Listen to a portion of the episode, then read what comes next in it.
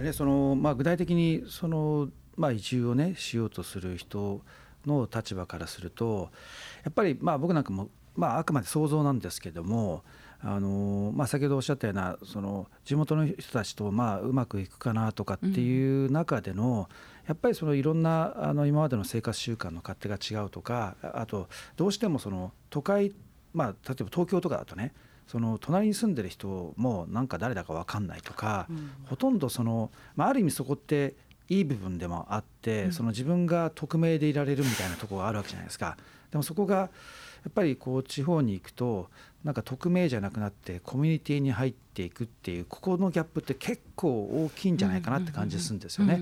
でも、まあ、逆にそれでも望んでる人っていうのはなんか都会におけるその匿名性に疲れちゃったりとかその非人間性ってものが嫌だからなんかもうちょっとそういうものがねそのコミュニティに入りたいっていうのはある反面その頭の中でそう思っててもでも実際じゃあねなんかこう下手すと24時間監視されるみたいな感じになっちゃうと いやちょっともう勘弁してくださいみたいな感じとかあると思うんですけどもそういったそのじゃあ移住する側のその視点ではなくて例えばじゃあそういう人に対してじゃあ逆にねその住民の方からするとその移住する人た人たちに対して例えばどういうふうにね接したらいいみたいなアドバイスってあったりします？あなるほど、えっと、私が今度移住者じゃなくて移住者を受け入れるというか、はい、隣に自分の町に移住者来るんだけどみたいな話を聞いた時には、はい、あの学校の時に転校生が来たとしてもしくは、うん、あの来た時にどんな感じでした？って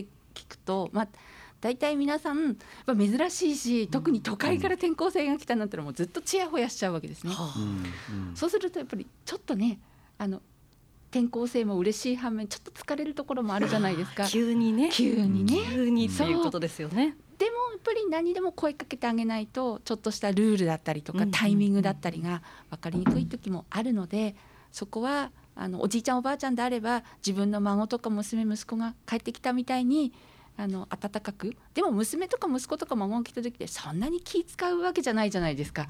うん、なので、まあ、そのぐらいの距離感で。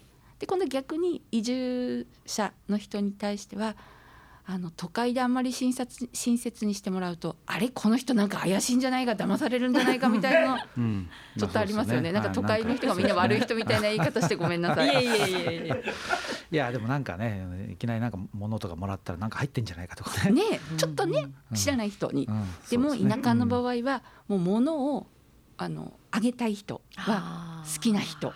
友好の証なのでありがたくもらってくださいでもそれをねなんかほらもらうと、もらうってことはじゃあその後また返さなきゃいけないんじゃないかっていうあるじゃないですか、さっき目崎さんに言われてなんか悩みって聞かれてちょっとさっき思い出せなかったんですけど、悩み相談で一番多いのそれでした。たくさんの野菜をもらった時、私は何を返せばいいでしょうと、いやそれ悩みますよお返し。でもどうすればいいですか、それはですね、料理の例えばトマトをたくさんもらったとしたら、えっと、この時期トマトいっぱいもらうんですよ。もうこれからあちこち、うん、そしたらトマトをこういう料理方法でこういうふうに食べてこんなに美味しかったっていう感想をそのもらった方に表現して、感想を伝える。そうです。へでもすっごく美味しかったとか、うん、すごくこういうのが良かったとかっていう感想でそのコミュニケーションを取るだけで私は OK だと思います、うん、ちなみにあの僕トマト嫌いなんですけど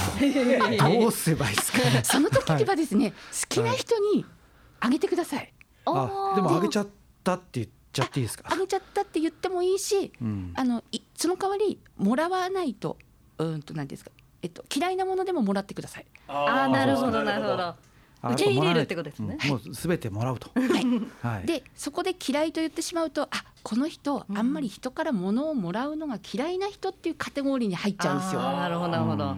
なのでもし目崎さんがトマトが嫌いでも、うん、他のナスとかキュウリは好きかもしれないじゃないですか。確かに。なので、はい、その時にはナスとかキュウリが超美味しかったっていうことだけ言ってトマトは友達がとっても美味しいって言ってまし なるほど。うまい開票方法ですね。なるほどね。たっていう。そうするとあ目崎さんトマトはあんまり好きじゃないみたいだけどなんだナスとキュウリは好きなのかっていうと相手がだんだん好みを聞いてくれるようになりますええね。トマト食うがよとか、あうんでトマトはダメね。えっ、とトウモロコシ食うかよとか、あ食うかよって食べますかっていうことなんですけど、あと最近変わったところだとモロヘイヤは食えっかよって、モロヘイヤ食べられますか？っていう感じで、うん。だって質問形式になってきて、もらうのに選ぶ権利が出てくるんですねこちら。に。あうんうんうんなるほまあ、どね。そこ心理戦なので。ー 心理戦。あごめんちょっと話がそれちゃってだんだん違う話になっちゃいましたけど。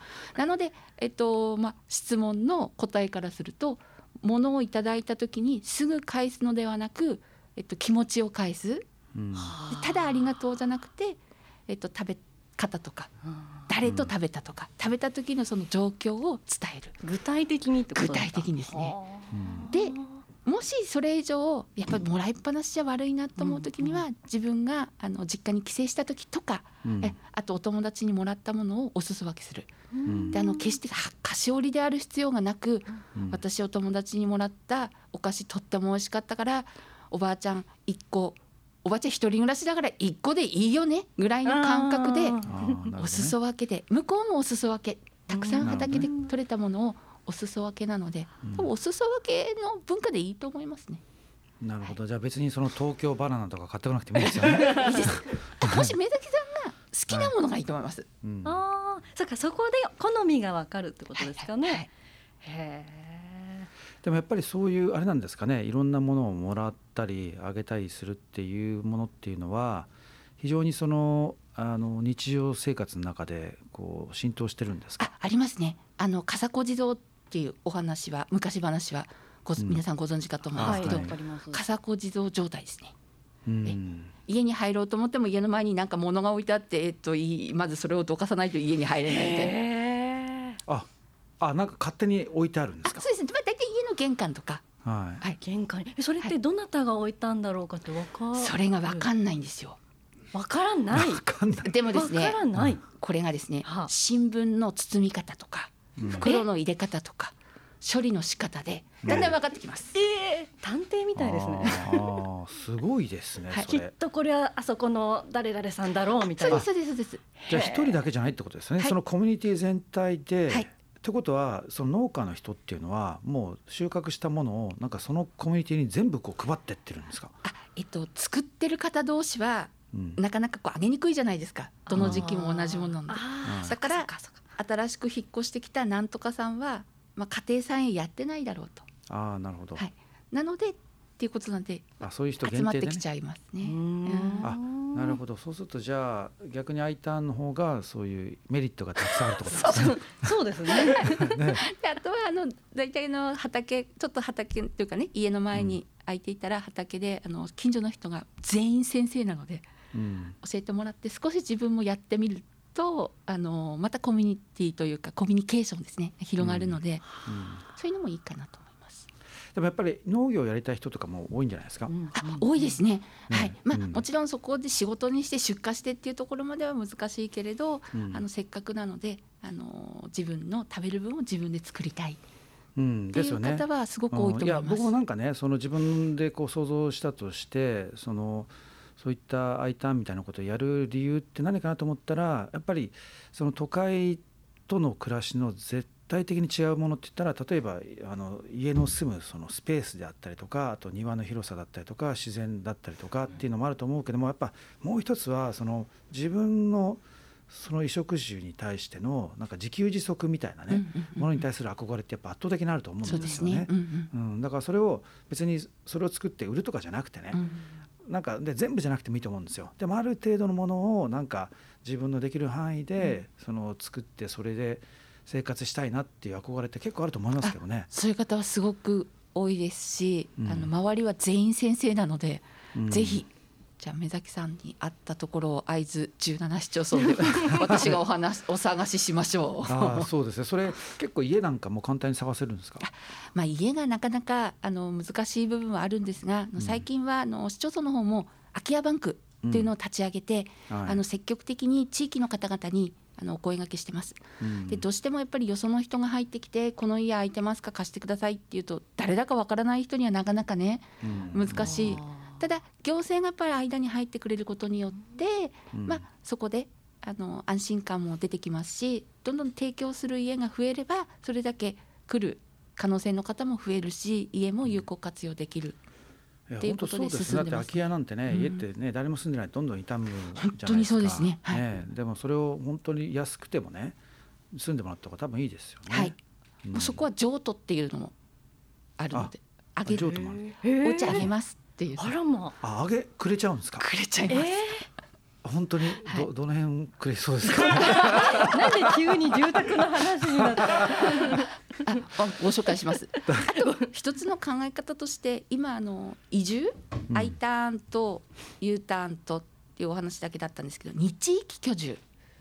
で二地域居住？二地域居はい。住なんですか？あのちょっと前に段階の世代と言われるたくさんの定年退職の方が出た時に、はい。あの自分のお家は持ちつつもう一個あの、うん。生活の拠点を持つっていうことで二地域で住む。二地域居住。えー、あ二地ー。あ二地域ね。二地域。つの地域。はい。結局これって経済的な理由とかでなかなかあのやっぱり本当ごくごく一部の方うん。であったイメージだったんですけどまたなんとなく最近二地域居住の問い合わせがありまして、自分の家、まあ、要は会津はどうしても雪が降るのでで慣れるまでは、まあ、冬場は行かない。で首都圏にあるお家に住む。で季節のいい時に会津に行って畑をしたり登山をしたり、うん。趣味のことをしたいというような問い合わせが結構増えていなるので、うんなんかまた別荘っていうのとはまたちょっと違う感じなんでそうですねすよね。もうちょっと別荘よりも地域に密着したうん形であの地域活動などにも参加したいのでもしそういったあのことあればいろいろ教えてくださいなんていうことでの問い合わせがポツポツと増えてきているのかなと感じます。あーなるほどね。でそういう人はじゃあえっ、ともう年間を通してその住宅を借りたいとか、まあ例えば買っちゃったりとかする場合が多いんですか？はい、あの買っちゃう人が多いです。あーはいはい。あなるほど。はい、あ中古の住宅とかをですよね。あー猫ちゃんワンちゃんちょっと動物と一緒にはあとか、ううんんうん。はいそれは大体そのあそうか段階の世代のそのもう家族と一緒にとかいう感じなんですか？え。もうご夫婦でもしくはうん。旦那さんだけあ、そうなんですか。はいだから奥さんは関東のお家に。で自分が季節のいい時に、まあ、釣りをやったり登山をしたり、はあ。ゴルフをしたり、自然と触れ合ったはい、あそういうじゃあ圧倒的にその段階の世代の男性が多いと。そうですね。あー。じゃあそうするとその段す段階の世代の男性とアラフォーの単身の女性が増えることによってそこから何かが生まれたりするんですかね。どうでしょう 出会いが、はい。まさかの出会いがね。どうでしょう。そこをはマッチングとかあったらねまた。そうですね。次の段階の考えることなのかなとは思うんですけどまだちょっとそこまでは、はい、うん。お話は進んでなかったんですけど。なるほど。まあでももしかしてなんかねロマンスが生まれるかもしれないですね。ね。今後そういうお祭りとか何かイベントが企画されるかもしれない。うんねその I ターン同士のねそうですね。ティみたいなものとか？あの、まあ、あの行政で取り組んでいるところもあるんですけど私もあのそれは個人的に。移住コーディネーターを生かしつつ個人的に会津移住者交流会っていうのをあの毎月一度やってまして。毎月個人でやってらっしゃる。そうなんですそうなんです、はい。あ、の移住したいって言ってくる人をええ。基本ゲストにして。うん。で、まあ、その人が会津で起業したいんだよねって言ったら会津で起業した人を集めてとか会津で何かしたいと思ってる人を集めて、まあ、大体56人なんですけど、あの人数少ない方がこう話がこう密にできて、んそこでまたお友達を増やしてってもらってこうスムーズな移住につなげてもらえればいいかなというような会を開いてます。なるほど。早坂さんはどうですか？アイタン。なんか先ほどね女性が多いっておっしゃってたじゃないですか、なんなんででしょうね。なんか同じ女性としてやっぱこう惹かれるものがあるんだろうなというのはわかるんですけどなんででしょう。ねなんまああの歴史がまあそれこそ皆さん違うんですけど歴史が好き。あと会津はあの伝統工芸が生活に根付いているような部分もあるのでそういう伝統工芸を覚えたい方とかあとは本当にあの鉄道。鉄道。鉄道。只見線っていうローカル線、まあ、JR なんですけどね、はい。があってそういう只見線が好きで通っている方とか、只見線はな,、はい。なんか特徴があるんですか？まあ、私住んでる人から言うと、はい。まあ、その特徴というよりまあ普通のあの生活通学に使うような電車ではあるんですけどうん。とにかく景色がいいということでえうんそういうあの鉄道好きの方のなんとかランキングってあるじゃないですか、はい。そういうランキングに選ばれたのをきっかけにあの九州とか関東方面からへもう震災前はたくさんの方たちがバスで訪れる、うんでも一日に乗車人数が何十人何百人いくぐらいの人数だったのでちょっとその受け入れがなかなかちょ困難な時期もあったんですけどうんたくさんの方に来ていただけるっていうことででまたそこで今ね SNS で皆さん個人が発信できるような時代になってきているので、はい、観光の方も増えてっていう2両編成なんでうん。ちょっと可愛らしい可愛らしい、い。え。であの、ま、川とその周りの景色とあと橋とっていうのが非常にこうロマンチックだということでうん。人気があるのであぜひぜひ。どはい。ああそのあれですか段階の世代と、はい。あその話じゃなくて。そ そこそうじゃないですよね。女性はね、はいはいいろんな好きから入るって感じですからね。伝統工芸品だって先ほどお酒もっていうねはい。話しましたよね。日本酒がお好きで興味を持っていらっしゃるっていう方も、日本酒を自分で作りたいとかそういう人もいるんじゃないですか？あ。いますね。はねはい、実際あの、うん。つく自分のあの作ってラベルも自分の好きなラベルっていうところで取り組んでるあの、はい。酒造会社さんもあるので。うん。いろいろな楽しみ方がまあ結局あのなんていうんですかねそのす女性の好きっていうのって本当にもうものすごい無敵な力を持ってるそうですね感じる時があるんですけどなのであの女性の場合はその半年男性の場合はやっぱり長い方は本当10年以上、まあ、お仕事の都合とか家族の都合とか、いろんなことを、あのーこう経ての方もいらっしゃるんですけどただ私その初めに言った最初に言った日域居住っていう考え方もうん。とってもいいなと思っててすぐに引っ越すわけではないけれどあの通って通ってでそのいいタイミングの時に住むあと今これだけなんていうんですかねこう今ねちょっとコロナウイルスの関係ですぐ行き来することが難しくはなってますけどあの情報も移動もあの結構簡単にできる時代になってきてるのでどこに住むかっていうよりもこう誰と会うかとか何をうんその土地で何をするかっていう方がなんか大事になってきてるのかななんて最近思います。なるほどね。そうするとじゃあ最初にやっぱりまずそのコーディネーターの人と話をした方がいいんですかね。あ一番最初そうにですね。はい。うんなんかもう何も分かんない状態で、はいとりあえずその人にちょっと聞いてみて、はい。で例えばじゃあ話してるうちねいやあなたちょっと合図よりもこっちの方がいいんじゃないみたいなそういうことがやっぱ出てくるわけですよね。出てきます。はい。で、うん私たち7人。あ私が思ってるだけじゃないと思うんですけど7はい人とっても仲が良くてですね、うんあのあそうですかそこのなんかライバル関係とかそういうのないんですね。はい、あの、はい。一番初めに聞かれた「うちに来てうちに来て」というよりは、うん。その人に一番合ってるのはあもしかしたらちょっとお話を聞いてるとあのもうちょっと関東に近いとかもうちょっと交通の便がいいとか、あちょっと違うかなとかあとこれをやりたいんだったらそのスペシャリストがここの土地にいるからあの人に会ってみた方がいいんじゃないかっていうのは、あのメールとか電話でみんなに一斉にこういうことできるところあるとかこういう情報持ってる人いるって投げると皆さん自分の持ってる限りの情報を私に教えてくださるので、うんそういうところは連携して仲良くやってます。うん、なるほどね。